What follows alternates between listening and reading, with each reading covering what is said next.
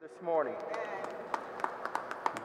As we open with the prayer to St. Michael, St. Michael the Archangel, defend us in battle. Be our protection against the wickedness and snares of the devil.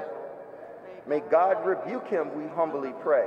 And do thou, O Prince of heavenly hosts, by the power of God, thrust into hell Satan and the other evil spirits who prowl about the world for the ruining of souls. Amen.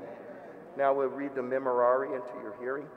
Remember, O most gracious Virgin Mary, that never was it known that anyone who fled to your protection, implored your help, or sought your intercession was left unaided. Inspired by this confidence, I fly unto you, O Virgin of Virgins, my mother.